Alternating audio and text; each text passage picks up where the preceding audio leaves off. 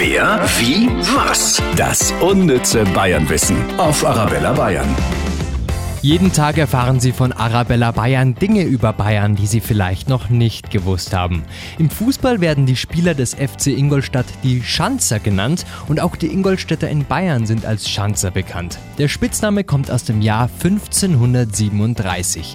Damals ist die Stadt Ingolstadt zu einer bayerischen Landesfestung umgebaut worden.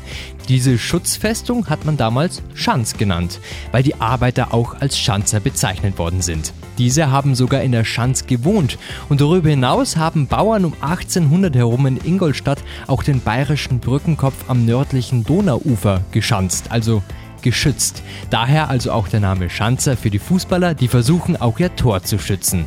Da drücke ich auf jeden Fall die Daumen. Wenn ich beide Augen zudrücke, haben die in der zweiten Liga ja auch noch eine Schanz. Wer, wie, was? Das unnütze Bayernwissen auf Arabella Bayern.